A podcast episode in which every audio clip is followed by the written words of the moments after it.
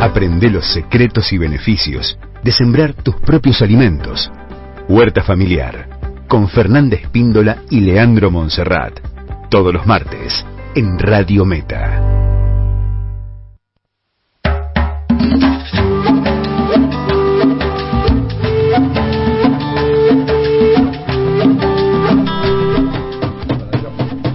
Silencio, silencio. Ero, ero, ero. Arrancamos. No, no se enojó el este, alumno Agustino que no aparece en la presentación. Todavía no se enojó. No, no Yo se pensé, enojó todavía. pensé que hoy no iba a venir. Enojado. Eh, no importa, él no Me tiene problemas. figurar. No tiene problemas con el cartel. ¿eh? Es la huerta. Bueno, ¿qué dicen? Bien, bien, ¿Cómo Leo, va? muy bien. Bien. Hoy, hoy, bueno, tenemos un programa largo hasta la una y media de la tarde. Sí, ¿Una y media nada más? Una 30, una 40. Una cuarenta. Ajá. Nada, tenemos que desarrollar algunos temas, pero bueno, lo vamos a desarrollar en tiempo récord. Claro, ¿eh? le pones Correcto. 1.5 velocidad de 1.5, WhatsApp y sale. Sí. Sale más rápido. Impresionante la lluvia, ¿eh? 15 milímetros, dice nuestro amigo Rauli, el lluviólogo de cabecera que tenemos en Radio Meta, Bien. el ingeniero agrónomo eh, Rauli Salvioni. ¿Por qué se ríe de todo, Fernanda? En buena hora. Claro. Falta de conciencia, no sé qué será. Falta de conciencia. hora. Muy buena respuesta esa, ¿eh? Falta de conciencia. Cuando te digan, ¿de La qué te reís? te Falta sí. de conciencia. Este, este aguacero va a venir bien para la huerta. Impresionante, Sí, impresionante. sí. Yo creo que voy a tener que podar la selga. Opa. la- Qué bueno. Porque sí, no, ya andan monos trepados así. Tengo, tengo un serrucho, si querés te puedo prestar. Bueno, buen- no hablo más, porque ya le saqué mucho tiempo. Bueno, bueno, Leo. Eh, buenas tardes, buenos días.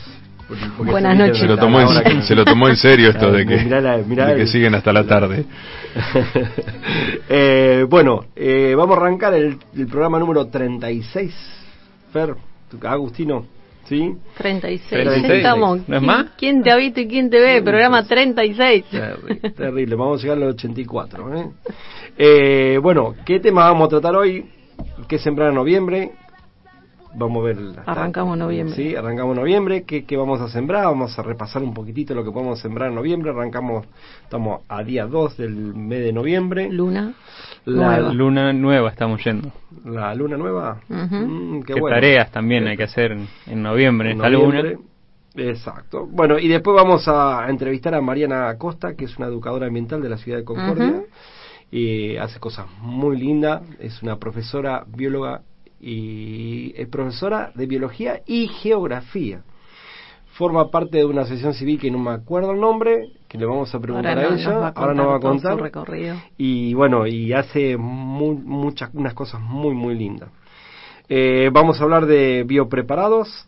Acá Agustino nos va a ampliar lo que habíamos comenzado la semana pasada, el caldo de ceniza, que, que es un, que actúa como insecticida y fum- fumigicida. Yo lo único que me acuerdo de la semana pasada, o sea, me lo tenés que repasar. Ya lo, ya lo Sí. vamos a repasar. Y el multifacético caldo de ceniza. Sí, la ceniza sirve para todo. Y bueno, vamos a hablar de la aromática del jengibre, ¿no? Vamos a cerrar con jengibre, a Que- ver que si, ya lo si venimos podemos, pateando. Sí, sí, sí, si podemos cerrar un poquito con jengibre. ¿Y qué tenemos semilla hoy para sortear? Y hoy tenemos el sorteo de semilla de taguetes, que vendría a ser el clavel chino, copete, copetón, Copetón. Que las flores se comen. que también se comen las flores. Sí, sí, sí. Sí. Eh, lo otro, la- es muy lindo el programa. Ya está subido a nuestro Spotify, ¿sí? ¿El Huerta Familiar. Eh, está subido el programa anterior. Todavía falta subir eh, a YouTube, al canal de YouTube. Ah, bueno, re- lo vamos a recordá tener. bien así, puntual, eh, cuáles son los canales para que puedan escuchar los programas Y anteriores. tenemos en, en el canal de YouTube que tenemos la ONG Unidos por la Vida del Medio Ambiente y después tenemos el Spotify que uno lo busca como huerta familiar Bien. y aparece la, la- la huerta familiar. Eh, eh, estamos con ah bien con la entrevistada Bien, buen día Mariana, ¿cómo estás? Acá estamos Hola, en la radio. eh, Leo, el que hizo el primer contacto con vos, eh, Leandro Monserrat me está acompañando acá en el estudio y Agustino Fabrici, que como te comentábamos ayer, somos el, el grupete que trata de, de intercambiar acá todos los martes.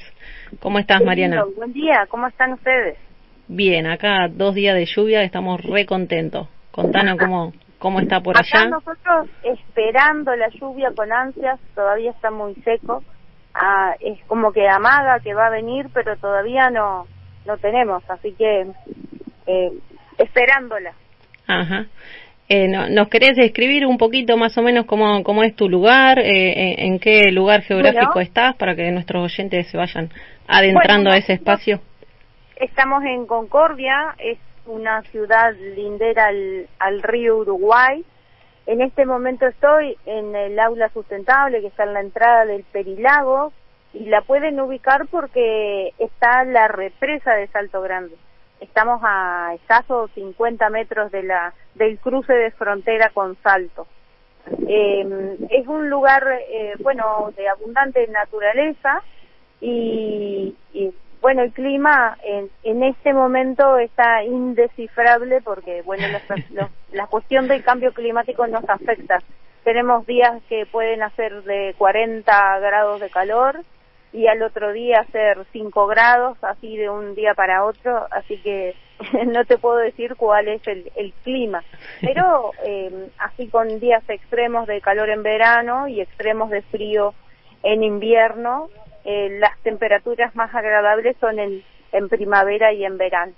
Tenemos termas, estamos muy cerquita acá donde está el aula sustentable de, un complejo termal, así que tenemos un lago, un río y termas como lo ideal para, para estar en este momento de, de crisis ambiental cerca de recursos hídricos, ¿no?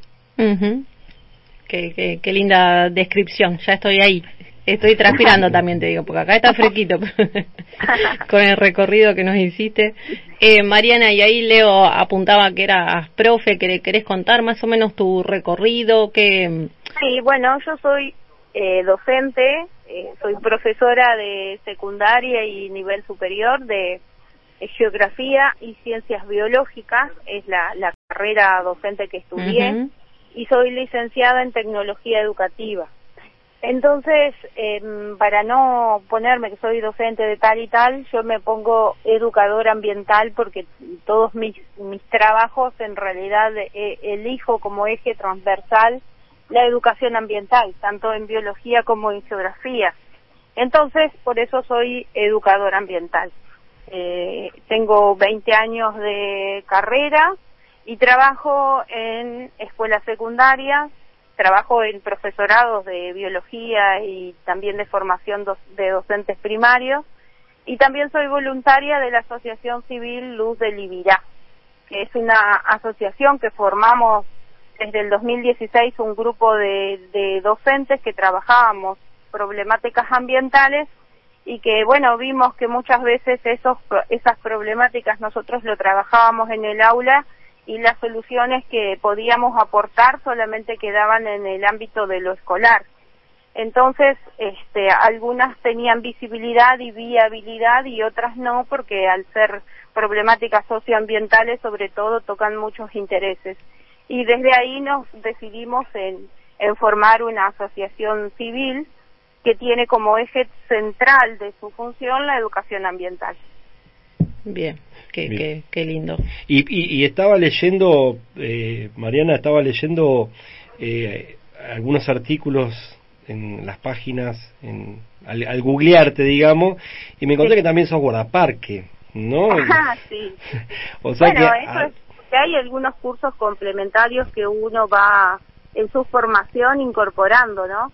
Hay algunos que, que he podido tener una certificación como el de guardaparque, también tengo un instructorado en, en, en astronomía, eh, Ujú. entonces es- son cosas de la formación que todo docente va eh, formándose. A mí me interesa mucho lo que es la observación de la naturaleza a pleno, entonces para entender el cielo hay que estudiarlo.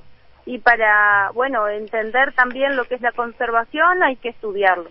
También he hecho otras cosas que, que no tienen certificación y uno lo hace justamente porque quiere aprender genuinamente, ¿no? Como por ejemplo eh, unos cursos de bioconstrucción que me abrieron mucho la cabeza en el sentido de entender el hábitat de los humanos. Y bueno eso yo no lo pongo como antecedente pero pero son este, preparaciones que tiene cada cada docente digamos que va formándose en su carrera no Claro, y, y vos estaba, estaba viendo que también en la organización esta civil Luz de Libirá, que habías mencionado recién, que formabas, que sos integrante, eh, habían proyectado la creación de una escuela de formación agroecológica. Sí. Eh, eh, ¿cómo, ¿Cómo va ese proyectito? En este momento estoy en, Ah, en la escuela. En, eh, nosotros inauguramos este primero de octubre la primera aula sustentable, donde es la sede de la escuela ahora, y recién terminamos una, una clase de biología y química eh, eh, acá dentro del aula, práctica por supuesto, en donde se pueden ver a través de, de, de distintos experimentos el funcionamiento, ¿no? Lo que tiene esta escuela es que es eh, sobre todo práctica. Entonces, como es práctica, entendemos los fenómenos de la naturaleza eh, en vivo, un aula abierta en naturaleza y que, bueno, es la forma de, nosotros tenemos que ir cambiando este modelo que tenemos de consumo y, y, y- y de producción y no hay forma si no es hacerlo a través de la educación. Entonces, el formato de escuela nuestro prepara este, los chicos desde la escuela misma, ¿no? Si no, necesitamos gente que para el futuro tenga contacto, nexo, interdependencia, eh, consciente con la naturaleza y si los tenemos encerrados dentro de cuatro paredes en las escuelas obligándolas a tener eh, contenidos procesados para otros objetivos, no lo vamos a lograr. Entonces, pensamos darle esta orientación a esta escuela y, bueno, por suerte, este, vamos muy bien. Buenísimo. Bien, e- es parte del aprender haciendo, ¿no, Mariana? Y afinar la, la observación, ¿no? Claro, el aprender haciendo y sobre todo poner los sentidos en el proceso de aprendizaje. Eh, percibir, oler, tocar, vivir el, el fenómeno y no solamente a través de dispositivos quizás un poco pasivos como pueden ser eh, los libros, que están bien, por supuesto, eh, o el pizarrón, que tiene otro proceso, pero el, el aprender a través de los sentidos es mucho más significativo que, que esas herramientas que quizás eh, necesitamos renovar, ¿no? Que agregarle otras cosas complementarias y mucho más significativas para el aprendizaje. Y nos estamos encontrando además con una generación que exige un cambio de, de, de modelo de educación. Eh, chicos que no pueden estar eh, encerrados, que exigen otra cosa, que no se hallan en, en espacios donde no se transmite ni vida ni, ni o procesos de control, sobre todo eh, a nivel pedagógico y, y bueno, esa generación es la que necesita este tipo de, de escuelas, ¿no? Y sí, pero si no seguimos más de lo mismo, que son que el causante de todos los problemas ambientales, sociales, económicos, de, de desigualdad, eh, se- seguiríamos repitiendo la misma historia y, y, se- y formando a, la- a, a la- a las generaciones futuras de la misma manera que, que, nos venían formando a, a- a todos nosotros y bueno, Así es, sí es, hay que hacer un, un, un profundo análisis primero para darnos cuenta de qué es lo que estamos replicando dentro de las escuelas. Y, y eh, igual, eh, los chicos lo, eh, lo están exigiendo, hay familias que vienen en busca de este tipo de escuelas, hay en otros países ya es educación de avanzada, las escuelas de bosque, eh, que aparecen muchas veces acá en- como programas de escuelas ideales, ¿no? Y bueno, nosotros tenemos que ir por ese lado también, y sobre todo en nuestro país que tiene unos paisajes, eh, pero en las ciudades que son muchas veces no valorados porque digamos que tenemos metido en la cabeza un modelo de consumo eh, tecnológico extractivo que, que, que en realidad no es esa la, la conciencia que tenemos que crear, sino volver en sí a la naturaleza para, para respetar sobre todo los bienes naturales que son los que nos posibilitan la vida a nosotros, ¿no? Y a todos los que compartimos el planeta.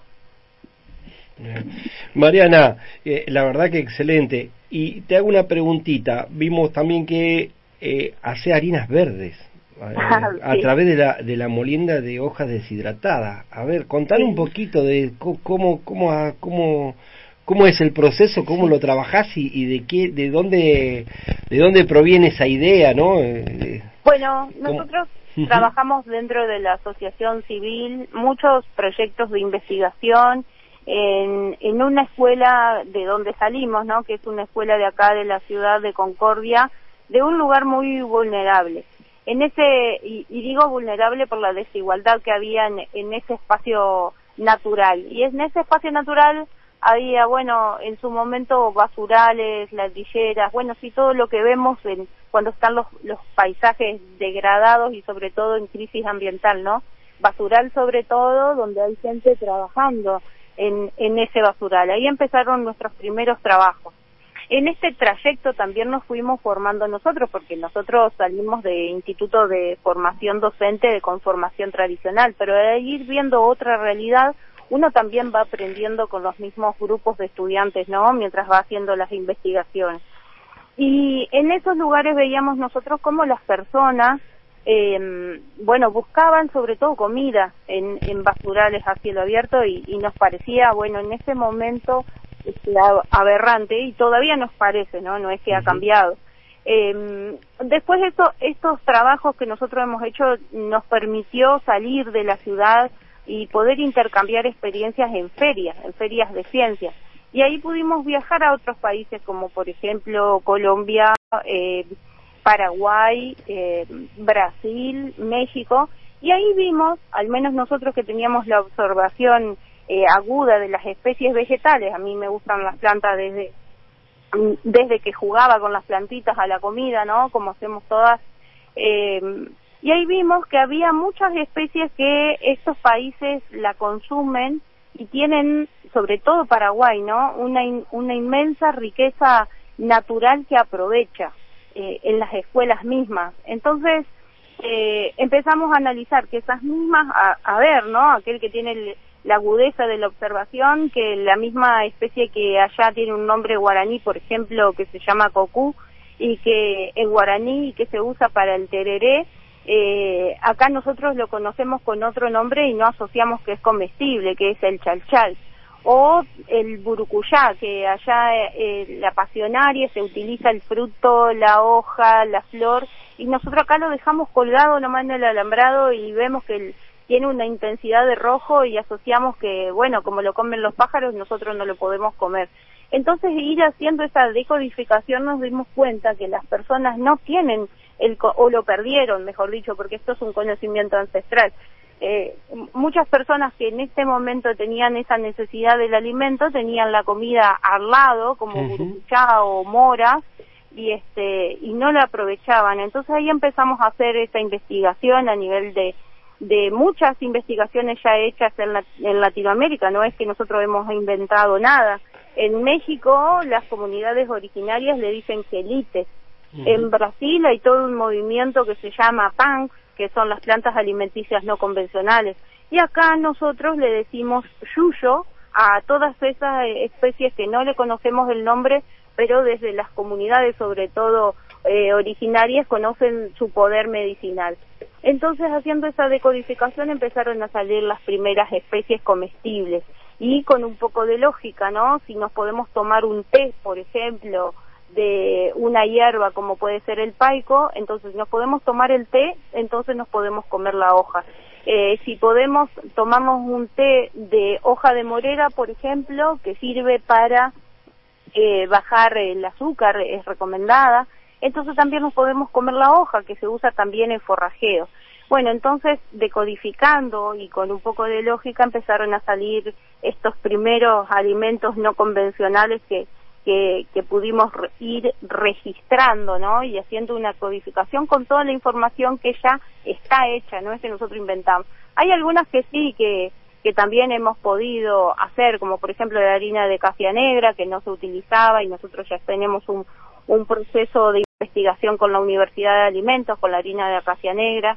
Eh, también eh, pudimos hacer las harinas verdes, que son, bueno, estas mismas especies deshidratadas que molidas eh, incorporan nutrientes reales y diversos a algunas comidas que nosotros tenemos que son solamente para saciar. Por ejemplo, el arroz blanco, que no aporta calorías, sino que no aporta nutrientes, sino que aporta calorías vacías.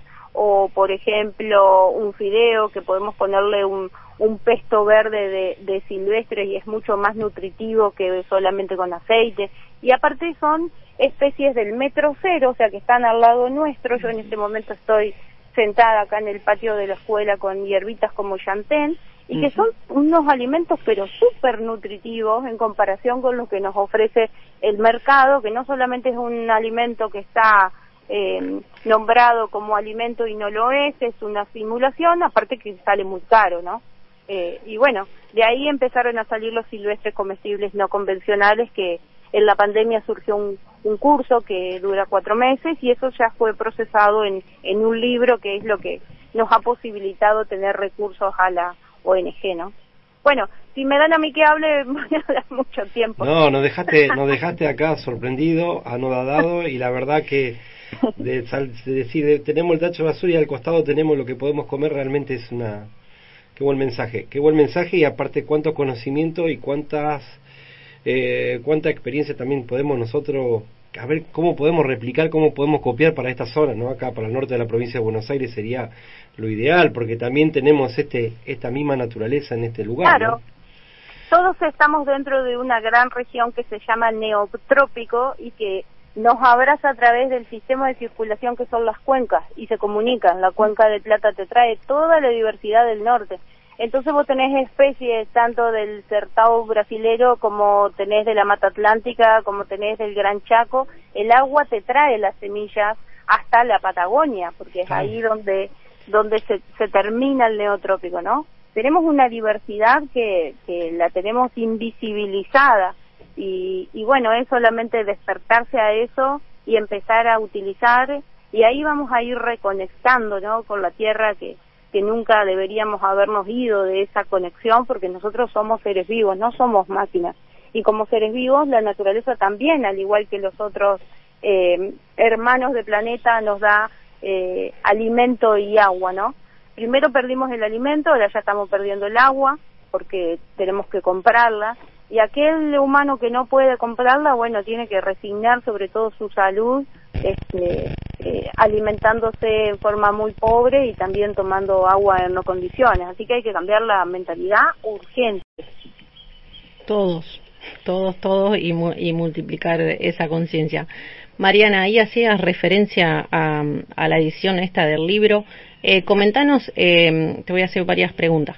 Eh, si podemos adquirir nosotros eh, el libro, si se está enviando por correo o, o eh, cómo lo podemos conseguir, eso por un lado.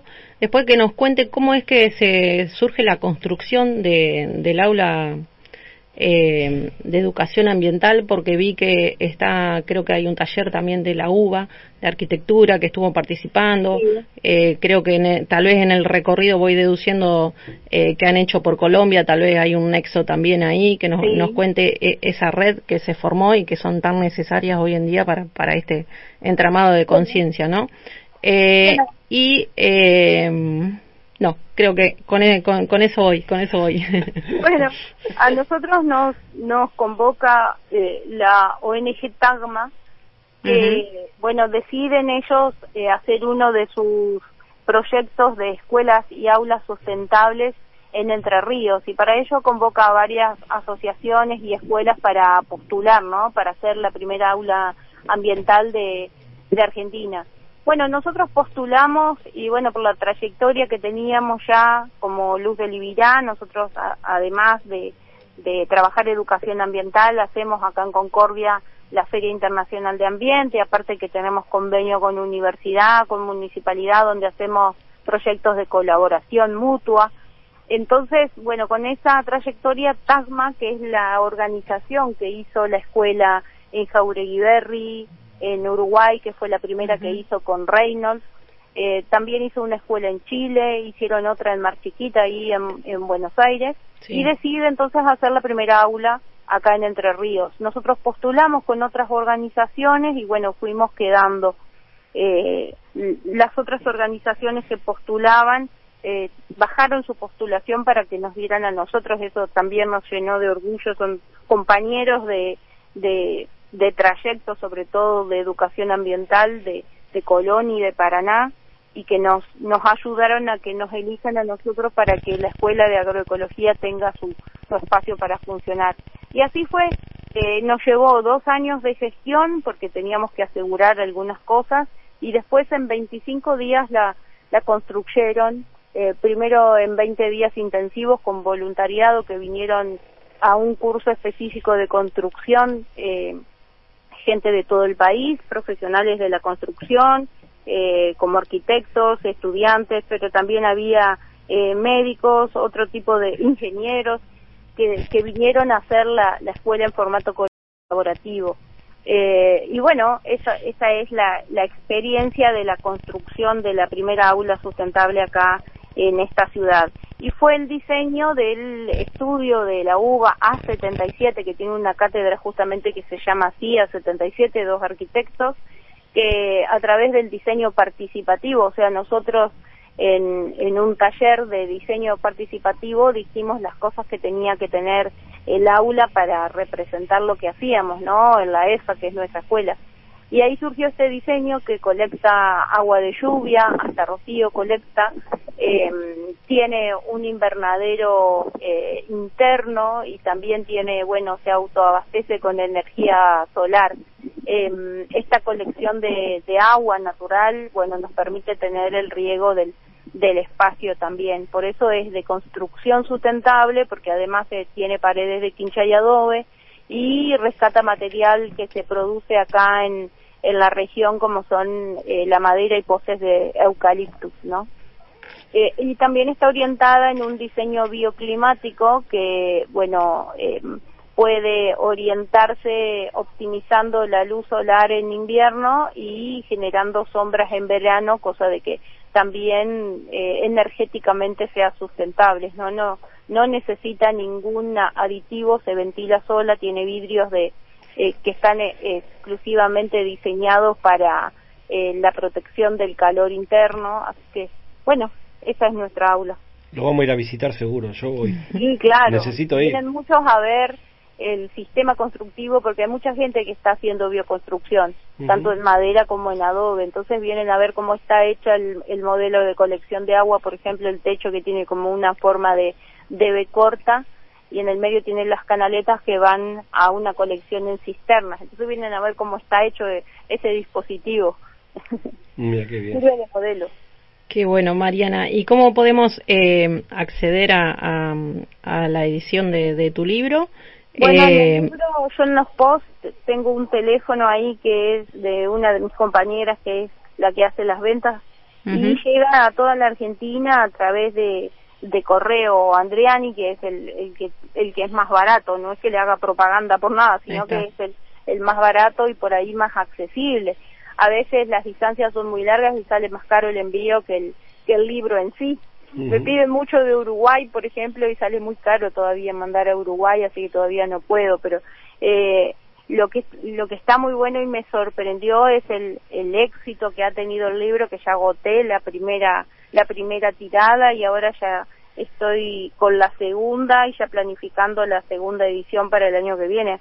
Eh, eh, eso está bueno porque la gente sí necesita y sí se da cuenta y bueno, este busca eh, este tipo de, de documento que, le, que los oriente, ¿no? Porque es el curso mismo hecho, hecho libro.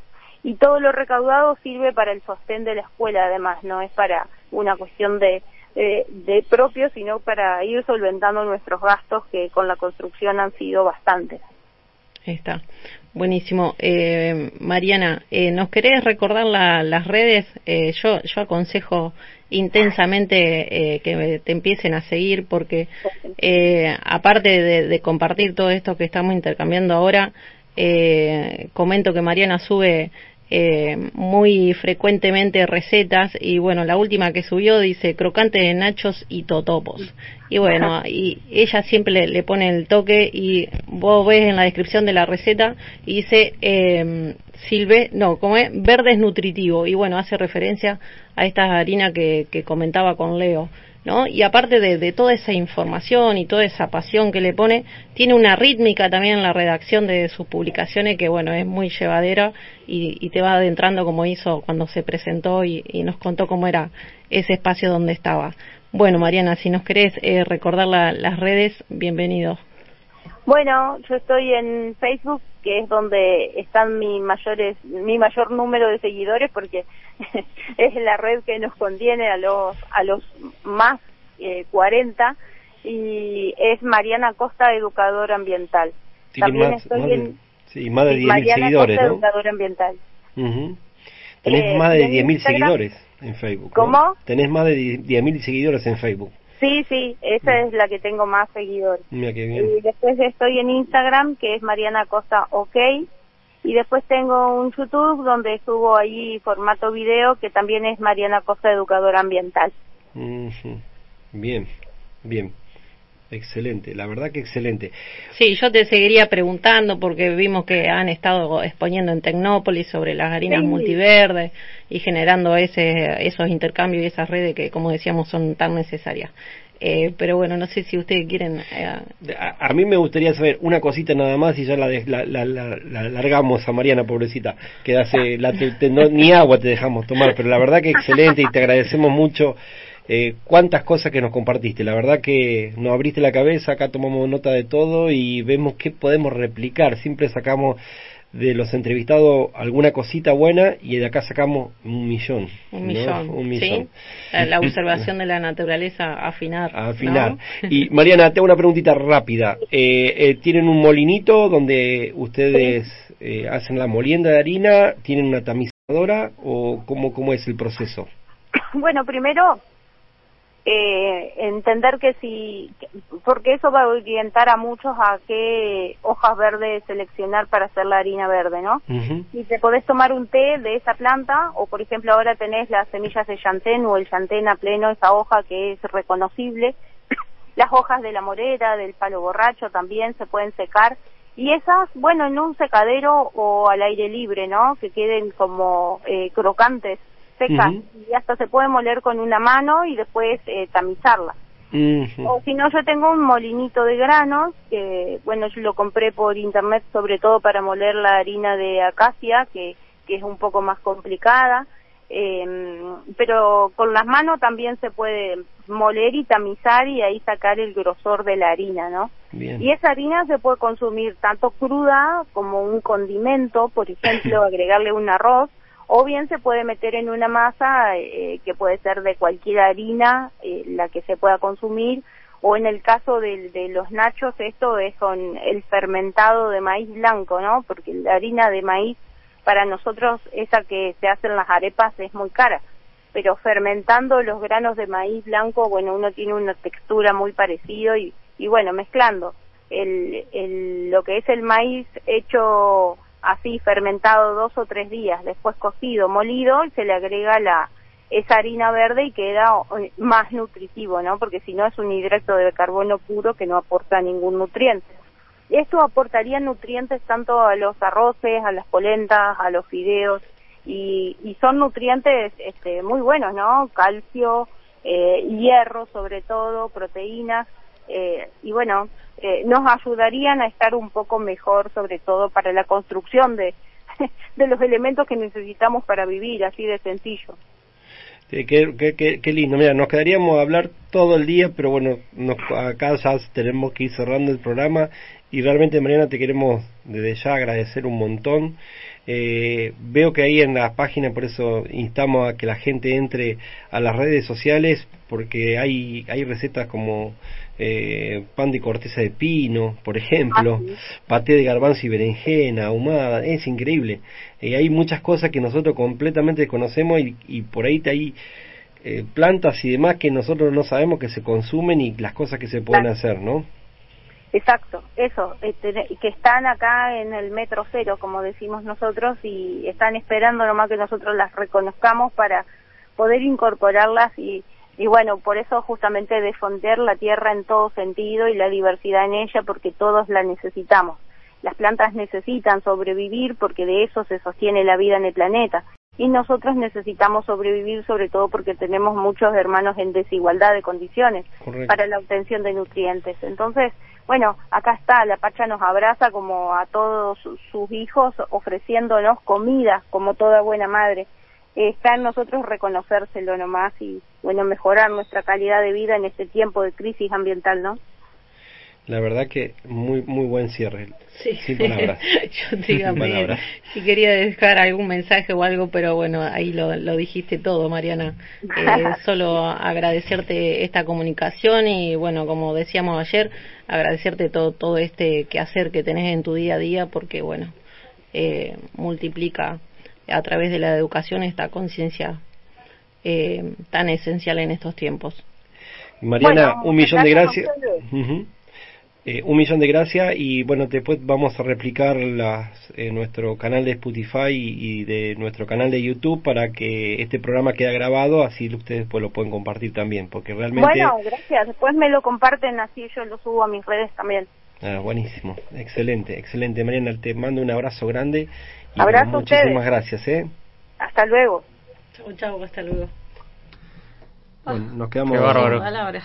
sin palabra, ¿no? Bueno, eh, eh, Mariana en una de las últimas publicaciones, eh, en una parte de, de, la publicación dice la tierra nos contiene y por ello debemos recuperarla, ¿no? Y bueno, es esto, el cierre este que hizo ella, que, que la pacha nos abraza y, y, que tenemos que, que responderle y cuidarla, ¿no? Eh, bueno.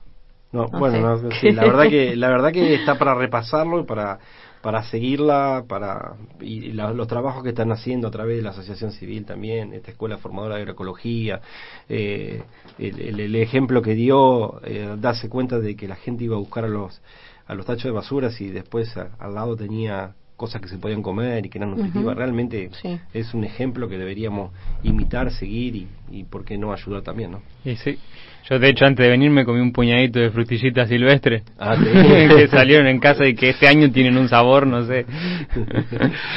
lo que veo en esta mm, conversación, como en muchas entrevistas que tuvimos y en todos los programas, es que resaltan cosas necesarias como eh, redes, ¿no? Observación de la naturaleza eh, replanteo de, de, nuestras relaciones también, aparte de la relación con la naturaleza, que somos parte, ¿no? La relación entre nosotros también. Esto que, que decía Mariana cuando comentaba que ellos se postularon a la convocatoria de Tagma y dos escuelas más que se postularon se hicieron a un lado para que ellos accedan. pues sí, ya. No, la verdad que sí. Eh, eso es parte del replanteo, es parte de estas redes, parte de, de, de buscar un, un mundo mejor de todos, ¿no? Eso realmente me, emocionó, eso que comentó Mariana ahí. Eh, y bueno, y hoy mira, justo estaba vos que decís que te comiste la frutillita silvestre, me estaba limpiando la lechuga, cortando alguna y digo, estaba sacando un yuyito y digo, ¿y si te como? Porque seguramente son todos comestibles. Y bueno, sumando al, al encuentro que tuvimos la, la, la clase, me quedé en el aula de Mariana, eh, el programa anterior con La Ciudad nos regala sabores, también esto de volver a observar, ver que tenemos mucho más cercano al kilómetro cero este eh, que podemos eh, usar y, preservar eh, que, nos alimenta, ¿no? Y no solamente a nivel nutritivo físico. Y también al alma al alma. Bueno, Leo nos va a echar dentro de poco. Yo ya sé que yo ya sé que nos va a echar, pero le nos va a dar. Ah, bien, bien. Le podemos. nos, da, una más, una más y, y, te dejo. Una, una, más. ¿Qué, qué, eh, ¿Cómo influye también la observación de la naturaleza en la arquitectura? Si prestaron atención a todo el detalle de cómo surgió esa escuela eh, esa construcción de esa escuela sustentable, la recolección de agua, esta, la, ubicación eh, de, respecto del sol, digamos, es toda observación de la naturaleza. Y, y voy a decir, nosotros agarramos, ponemos la casa así, le ponemos ventana, súper, está bien las ventanas grandes, pero ves si, y le prestaste atención a la ubicación. Eh, ¿No pensaste que tal vez puedes recolectar el agua de lluvia? Eh, No sé, y el, eh, primer paso en, en, la bioconstrucción es saber dónde vamos a poner la casa. ¿viste? Tal cual, es como la huerta misma, ¿sí? La, huerta por una por una cosa la, la, ubicamos de una manera y no la ubicamos de otra. Bueno, la observación de la naturaleza, eh, cuando observamos la naturaleza no, nos dice muchas cosas y nos da soluciones a muchas cosas. Eh, eso quería.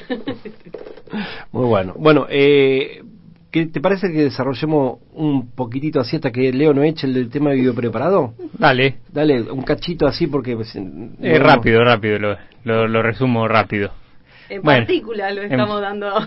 Sí, sí. El, el caldo ceniza.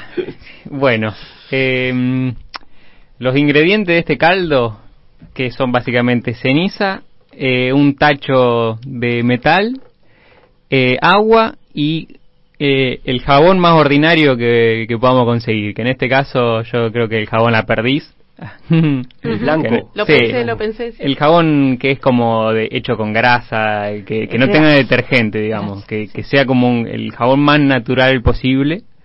Eh, que bueno, lo que hace, lo que se hace es se corta el jabón en pequeñas partes. Eh, para poner para 100 litros de agua se cortan 4 kilos de jabón, para tener una idea. Y se utilizan de a 10 a 12, 13 kilos de ceniza tamizada. Tiene que estar bien tamizada. Ajá. Y bueno, se pone a hervir el agua, se, se echa el jabón para que se, se derrita. eh, y una vez que ya se derrite el jabón, se echa la ceniza y se cocina durante 20 minutos. Y una vez pasados los 20 minutos, se retira del fuego eh, todo el tacho y eso ya se deja enfriar y se utiliza al 4%, sería 4 litros en 100 litros de agua el preparado, que es para controlar eh, insectos eh, tipo eh, trips, mosca blanca y algunos hongos. Y lo, lo que pasa es que la el silicio del- de la ceniza se ablanda con el calor y queda como más disponible. Ajá. Y, y bueno, también tiene como variantes el caldo, que en vez de, de- de este jabón se puede usar el jabón potásico, que también el, el potasio cuando se calienta ablanda más el silicio, Ajá. así que bueno, es como mejor. Eh, Agustín, ¿y cómo lo aplicamos? se aplica con, con una pulverizador. ¿Pulverizador? ¿no? Sí. Directamente. Ajá. Y se pone directamente en el pulverizador y Sí, se diluye se diluye. O sea que me había dicho en 100 litros. en ¿Cuatro? 4 litros del preparado en 100 litros de Bien, agua. bien, bien. bien, para bien. hacer ahí la- los cálculos. Y también hay una variante que es para las cochinillas, que es, se prepara como, como recién dije, y una, un- y una vez cuando se retira del fuego, se echa un litro de aceite de cocina, eh, no sé, girasol, así un, litro, y ahí se, se llama caldo emulsión ceniza, que es para eh, todo lo que son cochinillas, en frutales, en plantas donde se, se ven muy atacadas por las cochinillas, todos esos insectos escamosos, Los, ahí, los cítricos. los cítricos, este, ahí ya sería espectacular, ya sería directamente para las cochinillas. Bien. Y bueno, Bien, es- bien, ese es el caldo ceniza, un par de veces lo he hecho, está bueno y se hace rápido. Eh, aprovechando, no sé si querés agregar No, algo no. más. Porque me- estoy, estoy intensa hoy. no, recordando esto de los biopreparados, eh, hacemos un pedido, tal vez eh, para algún oyente tenga algún eh, un tacho de 200 litros, esos eh, de plástico azules. Eh, si tienen con el cierre hermético, bienvenido sea. Estamos preparando el próximo encuentro, eh, como hicimos el intercambio hace el 24. Eh, bueno, nos, nos quedamos intensos con eso y, y queremos eh, generar otro encuentro porque eh, tenemos demanda y tenemos ganas de seguir compartiendo y bueno, la idea es hacer el bio preparado de microorganismo eficiente y estaríamos necesitando ese y no, no, no lo conseguimos, que sí, si hay algún oyente que nos tire alguna data, eh, se la agradecemos. Buenísimo.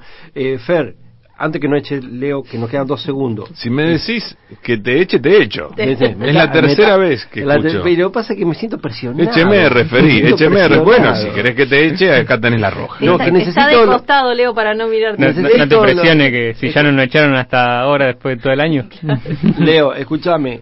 eh, estamos en menguante Ajá. mm, eh, hasta el miércoles. Estamos ahí nomás. ¿Qué tal, Leo? Y- Muy buenos días, saludos A ver qué hay, Leo. Contame, a ver qué hay, qué hay rico. Para todos los oyentes. Hoy, en la roticería del supermercado Teruel, toda la variedad de tartas, brochete, pollo, arroz amarillo, pollo con zanahoria, cebolla y morrón. En Supermercado Teruel, durante todo el mes de noviembre continúa la promoción Banco Provincia Cuenta DNI. Ahorra un 40% en tus compras abonando con cuenta DNI. Ahí está. 480-110 el teléfono de Supermercado Teruel, donde encontrás Está apuradísimo porque sabe que estamos pasados de tiempo. Escucha, escuchá lo que me dice ahora. Leo, lo grabé en el baño, sale medio feo el audio. Entonces lo graba de nuevo. Hola Leo, muy buenos días. Ahí Saludos está. para todos los ¿Ves que sale de la mejor radio. ahora? Hoy martes en Supermercado Teruel vas a encontrar toda la variedad de tartas, brochete, pollo, arroz amarillo, pollo con zanahoria, cebolla y producto durante todo el mes de noviembre abonando con cuenta DNI en Supermercado Teruel ahorra el 40% de tu compra.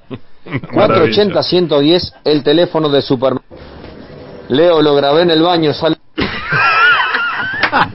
Sos maldito. eh. Bueno, para, para, para cerrar, Fer, porque Diga. Un maestro. decime algo de jengibre. ¿Cómo hago para hacer? Yo nunca sembré jengibre. ¿Qué- ¿Cómo hago?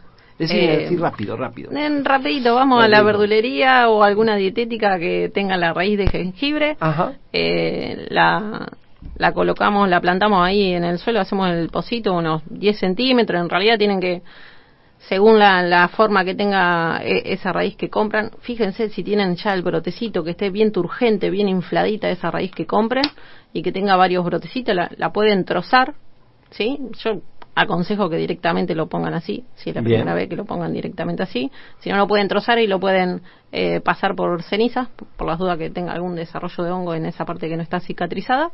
Eh, y la profundidad es, eh, si mide dos centímetros eh, esa raíz, o un dedo, ponerle que tiene el grosor de un dedo, Sí. y bueno, mandalo tres dedos abajo. Bien. Eh, esa sería. Lo tapás, eh, casi que no lo riegues, casi que no lo riegues directamente. eh, regalo una vez por semana nada más. Cuando empieza a salir ya que emerge la, la parte aérea, la- la- las hojas, eh, ahí sí empezarlo a regar. Si no, no, porque terminamos pudriendo esa, esa raíz. Y bueno, la, la dejamos eh, media sombra, se aconseja media sombra o sombra para el jengibre. Eh, y lo podemos cosechar ya en el invierno que viene, julio, ju- junio, julio, ¿sí? Eh, si es el primer año que lo haces, eh, o sea, tal vez eh, recojas eh, raíces en el invierno que viene, medias chicuelas, si querés, si no estás muy ansioso, lo puedes dejar un año más eh, y ahí sí empezás a hacer cíclico esa cosecha. Pero bueno, no, no requiere más que eso, ¿sí? Directa a tierra, no maceta, ¿cómo lo hacemos? ¿Querés maceta? Podés eh, practicarlo en maceta. Bien. Sí, sí, Bien, sí, bien. sí. Después desaparece la planta en el invierno, ¿sí? Y bueno, vuelve a resurgir, a rebrotar, digamos, bueno, en septiembre, octubre. Buenísimo. Buenísimo, Fer. Bueno, ¿y los sorteos? Eh, no, no tenemos sorteo, Oh. no, no tuvimos tiempo, no, no mandamos ni, ni la consigna. Oh. Pero la verdad que lo- lo- lo- lo- le- le- le- la entrevista de hoy fue un espectáculo. Oh. Que- Sí, eh, que- para tenerla todos los martes, Todos los Mariana. Oh. bueno, queda para el martes que viene. Queda para el martes ¿Les tomo que la viene. palabra? Que Sí, apuntamos todos los, los mensajes del día de hoy eh, para sumar al, al sorteo de la semana que viene. Muy bien. ¿Sí? Muy bien. Y bueno, vayan pensando qué, qué yuyito van a ir probando. Mm, ¿sí? Y vayan preparando todo para la fiesta del tomate. Tal cual. La fiesta del tomate que vamos a hacer en Ramallo. Esto va en serio, ¿eh? ¿Eh? Vamos a cortar este, la avenida San Martín y vamos a hacer la... No, acá en la radio lo vamos a hacer. Bien. Lo vamos a traer a Camaño para que haga de jurado ciego. De jurado. Nos va a quedar chica la radio. No va a quedar Nos va a quedar mejor, nos queda ahí. Usamos el correo acá, Hilario me presta el correo, no hay problema. Bien. ¿sí? Podemos utilizar ahí. Hoy ponemos enseguida el carterito en la puerta, no anda rapipago y este no se puede mandar cartas, solo recibimos tomates y chao. Envía tu tomate. Bueno, Leo. Bueno, gente, gracias, eh. Mil gracias por mil Gracias. Seguimos el martes que viene. Bueno, eh, nos vamos nosotros también. Gracias a todos por acompañarnos. Que tengan una excelente jornada de día martes. Y no se olviden que mañana volvemos. Eso dicen. A las ocho y media. Chau, chau. Siembra la tierra con cariño, le das al pueblo el milagro de estar vivo.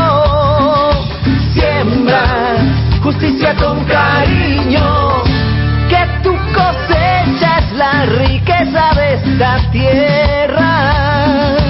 Siembra la tierra con cariño, le das al pueblo el milagro de estar vivo. Siembra justicia con cariño, tu cosecha es la riqueza de esta tierra. Y esta tierra es tu herencia y tu raíz.